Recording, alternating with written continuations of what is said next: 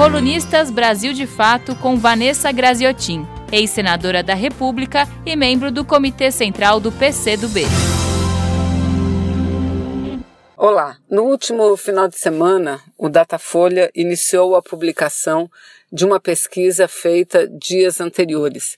Pesquisa que não somente avalia o presidente Jair Bolsonaro, o seu governo e seus ministros, mas também analisa outras questões importantes. Em relação à avaliação do governo Bolsonaro, eu quero dizer que, lamentavelmente, mais uma vez, a manchete da Folha de São Paulo, que é o jornal vinculado ao Instituto Datafolha, eles entram com uma manchete pesada dizendo que estaria estancada a queda da popularidade de Jair Bolsonaro em decorrência de uma melhora na economia do Brasil.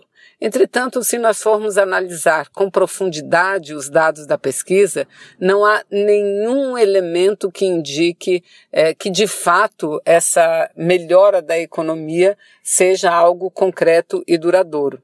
Tanto é que o jornal ele não fala da melhora da economia, ele fala da sua percepção ou da percepção do povo brasileiro de que a economia poderá melhorar.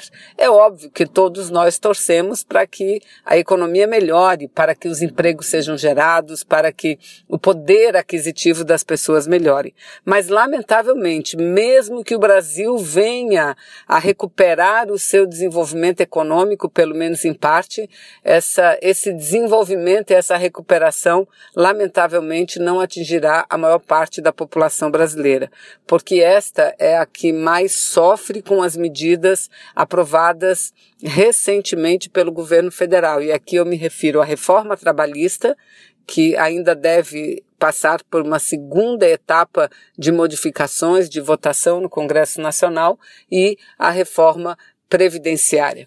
Em relação a, ao estancamento da queda da impopularidade de Jair Bolsonaro, também não há, segundo os técnicos estatísticos que analisaram a pesquisa, nada que mostre que Jair Bolsonaro esteja crescendo perante a opinião pública. Pelo contrário, o que existe foi que na pesquisa anterior de agosto havia uma rejeição significativa de 38% e agora essa rejeição passou a 36%, ou seja, muito além dos menos de 30% quando ele iniciou o seu governo é, diante da presidência da República. Mas um outro fator importante também, divulgado na última terça-feira, dia 10, foi o fato de que, perguntada sobre o presidente Lula, a maior parte da população brasileira entende ser justa a sua liberdade. E isso é importante que reflitamos, porque ninguém é, acha que deva estar em liberdade alguém que tenha cometido delitos ou tenha cometido crimes.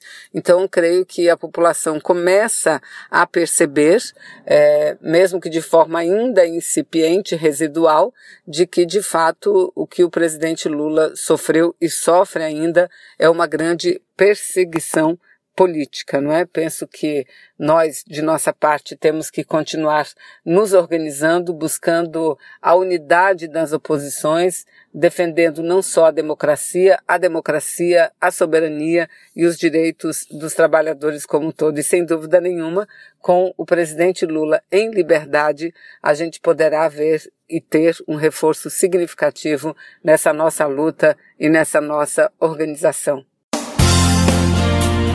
Você ouviu Vanessa Graziotin, ex-senadora da República e membro do Comitê Central do PCdoB.